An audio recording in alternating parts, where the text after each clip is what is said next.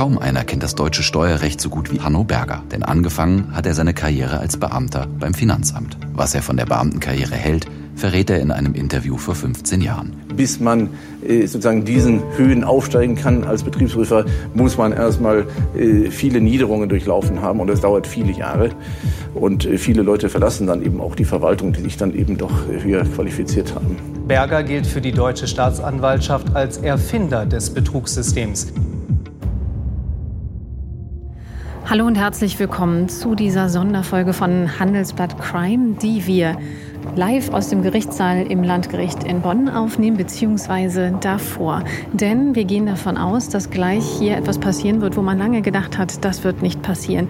Der wegen äh, Steuerhinterziehung angeklagte Hanno Berger, unsere Hörerinnen und Hörer kennen ihn wahrscheinlich, wird vermutlich gleich ein Geständnis ablegen. Wir sind sehr gespannt. Hier bei mir im Landgericht sind Danke Ivesen, der Chef unseres Investigativteams, und Volker Furzmeier ebenfalls aus dem Investigativteam. Mein Name ist Ina Karabas und damit herzlich willkommen zu Handelsblatt Crime.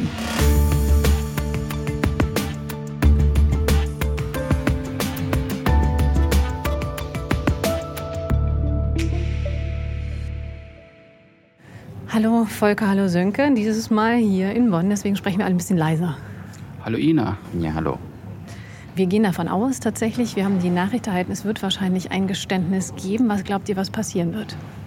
Ja, es hat sich in den letzten Tagen abgezeichnet, dass sich hier vielleicht ein Wendepunkt heute zutragen wird. Und äh, ja, es gab Vorgespräche zwischen den Verteidigern von Hanno Berger und der Staatsanwaltschaft und dem Gericht.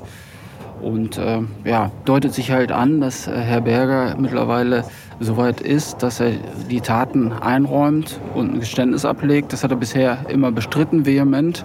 Er hat immer darauf hingewiesen, dass es da eine Gesetzeslücke gab und dass er rechtmäßig gehandelt hat. Möglicherweise wird halt heute der Tag sein, an dem er einräumt, dass dem nicht so war.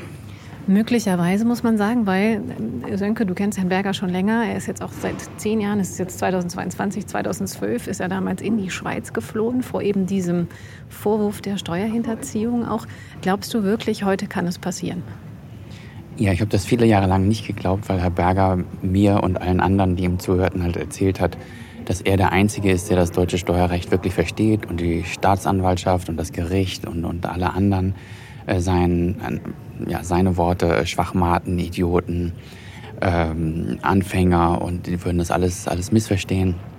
Und nein, wenn man das zehn Jahre lang behauptet, ist es ein grober Richtungswechsel, jetzt das Gegenteil zu behaupten und äh, einzugestehen, ja, ich habe mich der Steuerhinterziehung schuldig gemacht. Noch dazu als Mr. Steuerexperte. Hanno Berger war ja jahrelang der Steuerexperte in Deutschland überhaupt. Der hat große Unternehmen beraten und sehr vermögende Leute beraten. Sein Rat war sehr viel Geld wert. Deshalb ja, ist das wirklich brutal für Herrn Berger jetzt, diese Kehrtwende zu machen. Mhm. Also ähm, auch nochmal fürs Protokoll. Heute ist Montag, der 8. August. Es ist jetzt gerade 9.52 Uhr. In acht Minuten geht's los. Man sieht schon, langsam füllt sich der Raum vor dem Gericht. Da, wird gleich, da werden gleich die Türen geöffnet. Volker, sag mal ganz kurz, wie geht's gleich weiter? Ja, es wird erstmal ähm, das normale Standardprogramm durchgezogen. Also der Richter wird die, den Angeklagten nochmal vorstellen, den Verteidiger, ähm, die Staatsanwälte, die vor Ort sind, auch die Vertreter des Bundeszentralamts für Steuern und ja, der Finanzverwaltung. Ja, dann, dann wird möglicherweise Herr Berger das Wort ergreifen. Und eine der Schlüsselfragen wird natürlich auch sein, ob er bereit sein wird, die Profite, die aus diesen Cum-Ex-Geschäften generiert hat, ob er bereit ist, die zurückzuzahlen, weil das hat im Grunde der Richter klar gemacht, ohne dem geht es nicht. Mhm. Um wie viel Geld es dabei geht, darüber sprechen wir dann auch gleich weiter in der ersten Verfahrenspause, dann vielleicht schon mit einem Geständnis. Wir gehen jetzt rein, alle sind schon drin und wir berichten dann gleich weiter.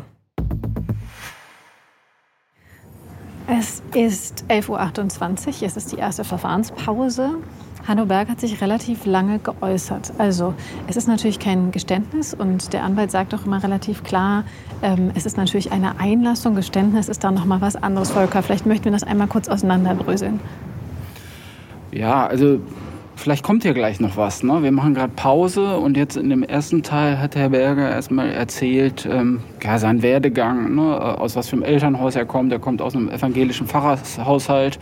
Es war ein offenes Haus, in dem viel diskutiert wurde. Er, der Vater war auch sehr fordernd. Er hat ihn manchmal morgens um sechs geweckt äh, mit einer kalten Dusche, abgeduscht und dann wurden lateinische Vokabeln abgefragt. Also das war schon eine relativ harte Gangart. Ne? Er war sehr ehrgeizig, hat dann Jura studiert, war dann erst in der Finanzverwaltung, hessische Finanzverwaltung, ist aufgestiegen zum obersten Bankenprüfer. Das hat er alles erzählt und dann lockte halt das große Geld. Ne? Also er wurde angesprochen von einem Manager aus einer Bank, ob er nicht zur Bank wechseln äh, wollen würde. Ähm, hoher Verdienst lockte. Da hat er sich erst dagegen entschieden. Ein halbes Jahr später kam jemand von der Großkanzlei, ne, der ähm, Vorgängerkanzlei von Clifford Chance. Und da hat er dann einen Wechsel gemacht. Ne? Das große Geld lockte dann und so fing es an mit der, mit der Steuergestaltung. Er war gefragt bei Family Offices, bei Banken, ähm, hochkarätige Mandanten. Ja, das war so die Geschichte, die er jetzt erstmal vorab erzählt hat. Genau, man kann auf jeden Fall sagen, er hat am Anfang einmal ganz kurz gesagt, also er kam rein, der Kragen saß noch nicht ganz richtig, sein Anwalt kam auch etwas spät, hat sich dann ähm, noch schnell den Talar aus der Tasche geholt, äh, war etwas verknittert am Anfang.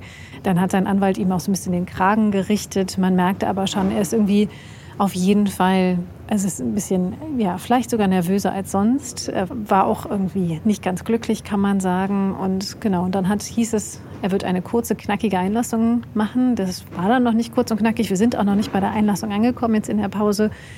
Sönke, wie bewertest du das, was er jetzt gerade so von seinem Leben erzählt hat? Es war ihm ja offensichtlich wichtig, ihm zu sagen, wie Volker das gerade gesagt hat. Er hat ein moralisches Elternhaus gehabt, er hat ein, gesellschaftlich gutes Leben geführt und er wollte dann einfach aufsteigen. Er hat auch mehrfach betont, er sei Alleinverdiener gewesen, also ihm war dann Geld irgendwann wichtig. Ja, das, ich fand das ein bisschen irreführend, ne, weil, er, weil er sagte, er wird sich jetzt eine kurze Einlassung geben und dann, dann ging die 15 Minuten, 30 Minuten und wir waren sozusagen so bei seinem Abitur angekommen. und ja, also das, was er jetzt die letzte Stunde, fast 75 Minuten erzählt hat, wusste man eigentlich alles. Es steht, steht ja alles in den Zeitungen längst drin, das mit dem evangelischen äh, Haushalt und, und so weiter und so fort. Er hat aber auch gesagt, es brodelt in ihm ich glaube, seine Anwälte waren auch nicht so richtig glücklich. Die wirkten manchmal etwas, äh, etwas irritiert über die, über die Länge, die das Ganze hatte. Du sagst richtig, er hat mehrfach gesagt, er sei Alleinverdiener. Er hat sogar Zahlen genannt, was mich total gewundert hat. Er hat gesagt, was ihm äh, von der Bank angeboten wurde, 295.000 Mark plus Dienstwagen. Und dann hätte die Kanzlei was draufgelegt und die nächste Kanzlei wieder was draufgelegt. Ähm, hat gesagt, dass äh, er an der Glasdecke angekommen war mit der Einstufung als Beamter A15 und so, und dass, das, dass man halt nicht mehr da verdienen könnte, hat er mehrfach gesagt. Es, es ging halt nicht mehr. Das war, das war interessant. Genau, und es war auch offensichtlich, er hat auch relativ häufig betont, ähm, er hätte ja schon als ähm, Steuerbeamter auch immer wieder mit Unternehmensvertretern zusammengesessen. Er hätte Vorträge gehalten, er hätte sich weitergebildet und so weiter. Also man hat schon gemerkt, durch diesen Kontakt mit den Banken, mit der anderen Seite damals, ähm, ist auch so ein bisschen so, sagen wir mal, der, die Not ist, immer schwer zu definieren, aber der Wunsch entstanden, eben da auch zu sein, oder? Genau, ja, ich, ich glaube, was man also im Englischen competitive nennt, ne? also ehrgeizig und sich mit anderen messen. Er hat, hat das auch mehrfach gesagt. Er hat seinen Wissensstand, seinen Wissensstand mit dem Wissensstand der anderen gemessen. Und dann hat halt ihm jemand aus der Bank gesagt, Herr Berger, warum strengen Sie sich eigentlich so an? Kommen Sie doch zu uns. Und das hat er sich dann auch gefragt. Ne? Wenn ich mehr weiß als der da drüben und der aber das Fünffache verdient, was mache ich dann? Und mir reicht es nicht. Du hast gesagt, er hat sich, er hat Vorträge gehalten, er hat, er hat ja, sozusagen Nachhilfeunterricht gegeben. Geld war offenbar ein großer Antrieb für ihn, was, was ja auch in Ordnung ist. Und ähm, also wir können feststellen, Geld war ein sehr großes ähm, Motiv in seinem Leben. Genau, und was er aber auch gesagt hat, dass, ähm, dass er diese Frage am Anfang gar nicht, sagen wir mal, unbedingt moralisch bewertet hat, denn er nennt es immer, er war damals ein steuergestaltender Anwalt und ähm, beziehungsweise einfach steuergestaltend unterwegs und, äh, und das sei früher Usus gewesen, es sei völlig normal gewesen. Ähm, er hat auch mehrere Beispiele gebracht, ähm, wie unterschiedliche, welche unterschiedlichen Formen es früher gab und dass natürlich gerade auch vermögende Menschen immer wieder mit den gleichen Fragen zu ihm gekommen sind. Und zwar, wie können sie möglichst wenig Steuern sparen oder wie können sie auch ihr Vermögen an die nächste Generation überschreiben. Dieses Thema der Steuergestaltung und dass das früher anders war, das hat er Volker, glaube ich, früher auch immer wieder betont, oder? Also im Grunde haben wir da wieder den alten Berger gesehen, der ähm, ja, argumentiert, ähm, im Steuerrecht und überhaupt im Recht äh, darf die Moral keinen Platz haben. Äh, er hat dann wieder gesagt, also entscheidend ist doch eigentlich nur, was im Gesetz steht und was im Gesetz halt nicht ausdrücklich verboten ist, das ist erlaubt. Und er definiert sich als Anwalt halt als jemand, der für den Mandanten das Maximale herausholen will und im Interesse des Mandanten handelt. Ne? Das war aber im Grunde das, was er schon immer so gesagt hat. Und der Schiene versucht er sich natürlich wieder zu entlasten. Ne? Ob das so stimmt, ähm, das äh, mag man mal dahingestellt lassen, weil ja längst festgestellt wurde, äh, dass Ex-Gestaltungen zum Beispiel steuerrechtswidrig sind und eben auch strafbar. Ne? Das haben die Gerichte so entschieden und das ist der Rechtsstaat, der das so entschieden hat, unabhängig von der moralischen Frage, auf die er jetzt immer wieder zurückkommt. Ne?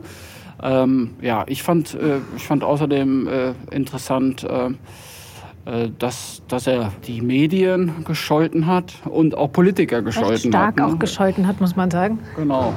Ne, also er hat gesagt, dass er seit zehn Jahren jeden Tag sich mit diesem Cum-Ex-Thema beschäftigt und seit äh, zehn Jahren jeden, jede Woche Dreck über ihn ausgeschüttet wird und ähm, dass das vielfach nicht stimmen würde, was da geschrieben würde und dass da Steuerakten durchgestochen werden, die eigentlich nicht in die Öffentlichkeit gehören, ne? dass, dass, äh, dass es in ihm brodelt. Und er hat auch über Politiker geschimpft, ne, über Finanzminister und Justizminister, die gesagt hätten, er sei ein Parasit äh, oder diese Verbrecher müsste man jetzt jagen. Also das scheint ihn sehr stark äh, gestört zu haben und verletzt zu haben, wie er gesagt hat. Einen ähm, spannenden Punkt fand ich noch, dass er aber gewarnt worden ist. Er hatte ein Meeting mit einem ehemaligen ähm, Richter, äh, der zu dem Zeitpunkt nicht mehr im Dienst war. Und der hat zu ihm gesagt, du, ganz ehrlich, die Zeit der Steuergestaltung ist vorbei. Und, und das war im Jahr, ich, wenn ich das richtig aufgeschrieben habe, 2008, 2009. Aber Berger hat ja weitergemacht. Ja, der hat weitergemacht und, und er hat es ja auch nicht eingesehen. Also ich, ich bin ein bisschen skeptisch jetzt, nachdem was ich gerade gehört habe, ob wir heute überhaupt ein Geständnis hören. Denn er hat ja gesagt, ähm, die Aufgabe eines Mandanten ist, dem, dem Mandanten zu sagen, wo die Lücken sind. So. Und da kommen wir an den Punkt, der vielleicht nicht übersprungen wird. Der, der Richter hat ja in den drei vorherigen Prozessen hier am Landgericht schon gesagt, es gab keine Gesetzeslücke. Es gab es einfach nicht. Es war niemals möglich, sich Steuern zweimal erstatten zu lassen. Wenn Berger das jetzt wiederholt mit den Lücken, dann wird er wahrscheinlich auch äh, wiederholen, ähm, dass es diese Steuergestalt, also diese doppelte Steuererstattung gar nicht gab. Das hat er schon mal gesagt. Also ich zweifle etwas, ob wir hier heute wirklich vorankommen oder ob es nicht wieder dort endet, ähm, wo, wir ein, wo wir schon vorher waren. Und, und das hat das Gericht ja auch gesagt. Dann geht es halt, halt nach dem Buchstaben des Gesetzes und, und da wären tatsächlich dann bis zu 15 Jahre Haft für einen Berger möglich. Mhm.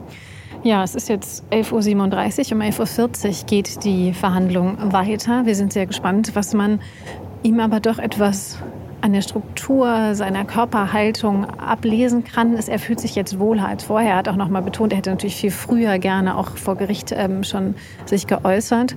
Und man, man konnte sehen, als er aufgestanden ist, um in die Pause zu gehen, das Kreuz war dann doch wieder ein bisschen breiter. Also es ist halt offensichtlich etwas, was ihm wirklich am Herz lag. Und ähm, wir schauen jetzt mal, wie Sönke schon gesagt hat, wie es weitergeht und melden uns dann in der nächsten Pause. Es ist jetzt ziemlich genau 12.40 Uhr. Wir sind ähm, so gegen 12.30 Uhr wieder in die Pause gegangen. Und ähm, tatsächlich hat Herr Berger eine Einlassung abgegeben. Da war sehr, sehr viel Konjunktiv drin. Wir haben dann aber direkt seinen Anwalt, Herrn Dr. Bayer, gefragt, seinen Wahleanwalt, wie er das wertet. Und das hören wir uns jetzt kurz an. Nun gut, Herr Berger hat ein freimütiges und offenes Geständnis abgelegt, dass er zumindest ab dem Jahr 2009 mit äh, bedingtem Vorsatz die Cum-Ex-Geschäfte seiner Mandanten begleitet hat. Ähm, Ich denke, mehr kann man von ihm nicht erwarten. Das das äh, Geständnis war auch absolut plausibel, offen und freimütig. In den Jahren davor stellt sich in der Tat die Frage der Strafbarkeit. Die sehen wir nach den Einlassungen des Herrn Bergers nicht. Mhm. Da auch tatsächlich nochmal die Frage, diese Einlassung ist für Sie eindeutig als Geständnis zu werten? Die ist für mich eindeutig als Geständnis zu werten, ja. Mhm. Und haben Sie das Gefühl, dass der Richter das auch so sieht? Der Richter wird natürlich noch Nachfragen haben, aber ich denke, wir sind schon auseinandergegangen, dass auch der Richter dieses als Geständnis für Dolus Eventualis sieht. Senke, also sein Anwalt sagt, es war ein Geständnis. Wie wertest du das? Ja, mich hat das ehrlich gesagt äh, überrascht, äh, die, diese Interpretation dessen, was wir da gehört haben. Ich habe die ganze Zeit gedacht, oh Gott, der hat jetzt kommt man, man hätte und, und ich würde und man, man kann das so sehen, aber auch anders. Und äh, für mich war an keiner Stelle äh, das offene und freimütige Geständnis zu hören, das, was der Anwalt jetzt gesagt hat. Es mag aber daran liegen, dass ich kein Jurist bin und, und äh, der Anwalt hat ja auch gesagt, dass der Richter doch bitte dem Angeklagten jetzt keinen Dolch in die Hand geben soll, damit er sich den selbst in die Brust rammt. Das, das war so die wörtliche Bitte des Anwalts. Also es scheint so zu sein, dass das, was wir jetzt von Herrn Berger gehört haben, wirklich das Maximum ist äh, an, an Wortwahl einfach, was möglich ist. Und dass ähm, jetzt sein Anwalt das praktisch vorformuliert, vorverpackt, als ja, das ist das Geständnis, der wirklich, das also bedingter Vorsatz, das ist schon ziemlich viel. Mhm. Und ähm, ja, so müssen wir jetzt ja bis morgen warten. Mhm. Genau, denn es ist tatsächlich so, dass der Richter gesagt hat, Sie müssen sich natürlich einige Gedanken darüber machen, was Sie jetzt genau an welcher Stelle Sie nachfragen. Und das werden Sie erst morgen in der Verhandlung wieder tun. Also werden wir auch gleich unsere Zelte hier im Bonner Landgericht abbrechen. Aber wir haben vorher noch einige Einordnungen zu machen. Denn ähm, tatsächlich geht es ja auch offenbar darum, dass bei diesem jetzt Geständnis der Zeitpunkt relativ wichtig ist. Herr Berger hat dann immer in seinem in seiner Einlassung von Schreiben von 2008, 2009 gesprochen, hat aber natürlich ist Cum-Ex, wie wir alle wissen, und natürlich der und die geneigte Hörerin natürlich auch schon viel älter. Volker, wie bewertest du das, dass Sie jetzt so, so klar sich auf diesen Zeitraum 2008, 2009 festlegen? Ja, ich weiß ehrlich gesagt nicht, weil ähm, auch vor 2009 ist Cum-Ex schon als Steuerhinterziehung äh, klassifiziert worden von den Gerichten. Also insofern es ist richtig, dass es im Jahr 2009 nochmal eine Zäsur gab. Am 5. Mai 2009 hat das Bundesfinanzministerium ein Schreiben äh, erlassen, wo im Grunde nochmal ganz klar ähm, zum Ausdruck kam, dass der Gesetzgeber damit nicht einverstanden ist. Und das nimmt jetzt äh, Herr Berger zum Anlass, um ab diesem Zeitpunkt einzuräumen, dass er vielleicht hätte genauer hinschauen müssen. Wie gesagt, hätte. Ähm, das ist äh, wieder sehr viel Konjunktiv, was er da gesagt hat. Aber Fakt ist, dass man ab diesem ähm, Zeitpunkt Mai 2009 Berufsträgerbescheinigungen vorlegen musste, von Wirtschaftsprüfungsgesellschaften zum Beispiel, die bescheinigt haben, dass es keine Absprachen gab. Aber Herr Berger hat auch offenbar jetzt erst erkannt, dass Absprachen, formale Absprachen vielleicht gar nicht notwendig waren, weil es gab andere Methoden, mit denen sich die Aktienhändler sozusagen äh, abgestimmt haben. Ähm, das waren sehr komplizierte Geschäfte, aber die waren in so einem großen Volumen, dass sie natürlich orchestriert werden mussten. Und diese Berufsträgerbescheinigung, wo dann halt drin stand, dass es keine formalen Absprachen gab, diese waren im Grunde nicht das Papier wert, auf dem sie standen. Mhm. Man muss auch sagen, also es ist wirklich, also ich, könnte, ich möchte sagen, es ist der Tag des Konjunktivs hier im, im Gerichtsprozess rund um ähm, Herrn Berger. Denn ähm, ich hätte, wir haben es jetzt schon ein paar Mal angesprochen, ich hätte genauer hinschauen können, ich ähm, könnte da anders, könnte zu einer anderen Bewertung gekommen sein und so weiter und so weiter. Und tatsächlich hat aber auch der ähm, Vorsitzende Richter den Konjunktiv verwendet, als er schon heute Vormittag davon sprach, dass an diesem Tag eine Zäsur in diesem Prozess stattfinden könnte. Sönke, würdest du das auch als Zäsur werten? Und glaubst du, der Richter, nach dem, was wir jetzt gehört haben, würde das auch als Zäsur werten? Ja, offenbar jetzt schon. Ne? Wie gesagt, ich dachte ja erst, hier ist gar nichts passiert, aber jetzt muss ich mich halt von dem, von dem Richter und dem, und dem vor allem der, den Anwälten von Herrn Berger sozusagen eines Besseren belehren lassen. Ne? Man hat schon gesehen, der Berger hat, wie gesagt, er hat immer Mann gesagt und der Richter hat auch nachgefragt, wie sollen wir das denn verstehen, Herr, Herr Berger, wenn Sie sagen Mann? Wen meinen Sie? Mann und wir. Und, und da hat es ja natürlich, also ich und die anderen, ne, ich glaube, da schlagen so zwei Herzen in seiner Brust. Einerseits hat er immer wieder gesagt, wenn es jemand erkennen hätte können, dann ich. Weil ich bin ja noch der tollste, der tollste Steueranwalt. Dann hat er aber auch immer wieder versucht zu sagen, naja, der, die Warburgs, die wollten ja von, also es geht ja hier um Geschäfte, der MM Warburg, dieser Hamburger Privatbank, die wollten gar nichts mehr von mir. 2011 hätte er gar keinen Kontakt mehr gehabt. Ähm, die haben Freshfields eingeschaltet und auch der Paul Mora, von dem wir schon gesprochen haben bei unserem Podcast, der Investmentbanker aus London, der hat immer darauf gerechnet, dass Freshfields eingeschaltet wird. Naja, und Freshfields hat doch auch das begutachtet. Und außerdem gab es noch das, äh, die IDW, also Institut der deutschen Wirtschaftsprüfer, und diese Literatur und jene Literatur und wollte dann irgendwie doch wieder argumentieren, dass das doch alles legal war. Ist dann aber von seinen Anwälten angetippt worden und dann ist er wieder ins Konjunktiv gegangen und hat, naja, ich hätte es doch wissen können, wenn ich darauf, wenn ich intensiv nachgedacht hätte. Und dann hat er diese Entschuldigung eingebracht, er hätte so viel zu tun gehabt und er hätte sich nicht auf seine Leute verlassen dürfen. So. Also er hat ständig versucht, die Schuld doch wieder weiter weg von sich zu schieben. Ist dann wieder von seinen Anwälten eingeholt worden. Aber unterm Strich hast du recht, wir haben jetzt eine Zäsur, wir haben das Geständnis. Da kommen wir auch nicht wieder, oder kommt er, kommt der Angeklagte Dr. Hanno Berger auch nicht wieder hinter zurück. Ne? Ob jetzt die anderen Fragen geklärt werden, das Geld und die Entschuldigungen für sein Nachtatverhalten, also alles das, was er getan hat, nachdem seine Steuerhinterziehung entdeckt wurde, das liegt in der Zukunft, aber der erste große Schritt ist getan. Mhm.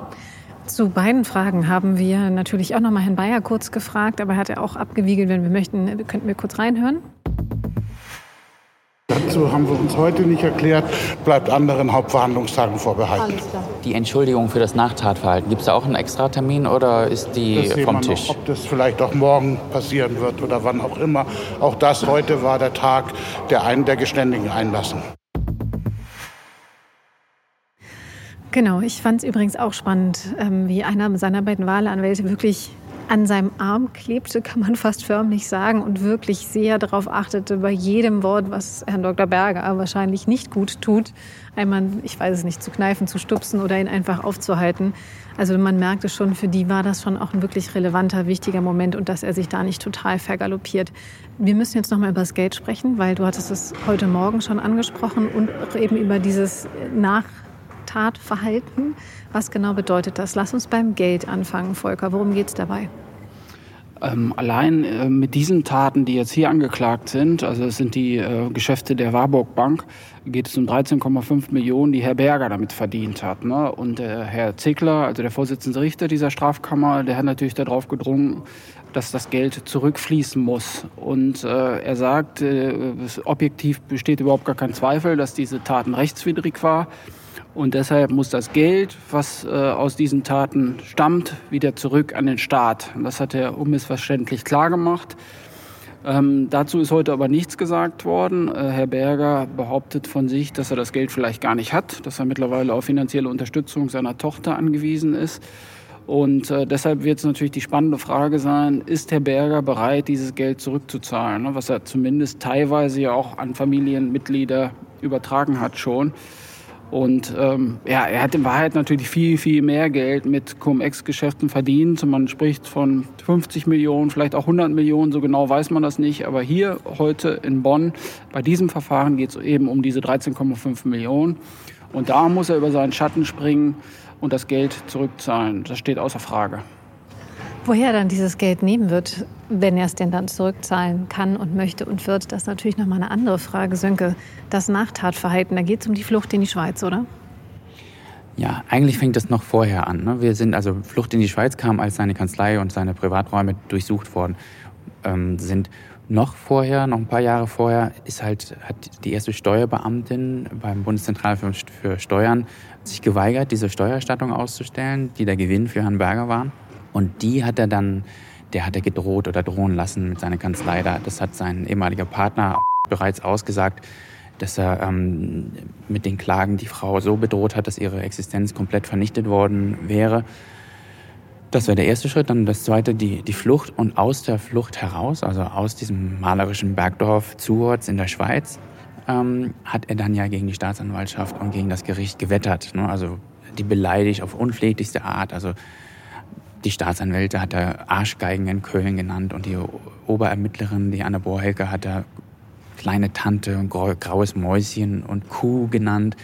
Die Richter hat er als Schweinerichter tituliert und insgesamt den deutschen Justizstaat, den Rechtsstaat als ja, Nazi-Zustände, also mal Nazi, mal kommunistisch, mal faschistisch. Das ging sehr durcheinander. Ähm, und auch da hat der Richter gesagt, da wäre es angebracht und es wäre sicherlich gut für Herrn Berger, äh, wenn man auf sein, sein Strafmaß guckt, dass er sich dafür entschuldigt. Da haben wir aber auch schon vom Anwalt gehört, dass heute nicht der Tag war. Heute war der Tag des Geständnisses. Mhm. Also, es bleiben noch einige Tage über, über die es natürlich ähm, weiter zu berichten gilt. Und das werden wir natürlich auch tun. Was bleibt, finde ich, von diesem Tag ist ähm, ein Herr Berger, der sich, wie gesagt, wohl dabei fühlte, reden zu dürfen. Er hat auch noch mal gesagt, er hätte sofort zu Beginn des Prozesses gerne gemacht. Seine Anwälte hatten ihm dann damals davon abgeraten. Man hat fast das Gefühl, er, ist, er sei ein bisschen erleichtert gewesen, aber er möchte natürlich auch trotzdem weiterhin, das ist zumindest mein Eindruck, als das gesehen werden, was er damals war, der geniale Steueranwalt, der auch, du sagtest es gerade schon, Sönke, falsch behandelt worden ist. Er erzählte auch davon, dass wenn die Staatsanwaltschaft die Räume eines Anwalts durchsucht, dann war es das mit seiner Karriere. Deswegen blieb es ihm ja quasi gar nichts anderes übrig, als in die Schweiz zu flüchten. Und ähm, deswegen sind wir sehr gespannt natürlich, wie es weitergeht. Der Prozesstag wird heute nochmal weitergehen. Da sind wir dann nicht mehr dabei. Wenn Sie wissen möchten, wie es weitergeht, lesen Sie gerne natürlich jeden Tag das Handelsblatt. Wir bleiben immer an diesem Fall dran, denn es bleibt spannend. Vielen Dank für Ihr Interesse. Ja, tschüss. Und wenn Sie Fragen, Anmerkungen haben, melden Sie sich gerne an crime.handelsblatt.com. Und wenn Sie den Artikel dazu nochmal auf der Webseite lesen möchten, ist er natürlich für alle Abonnentinnen und Abonnenten. Oder wenn Sie noch kein Abo haben, finden Sie ein Abo unter handelsblatt.com-summer special. Bis zum nächsten Mal und danke fürs Zuhören. Und danke Florian Högele für die Produktion dieser Folge.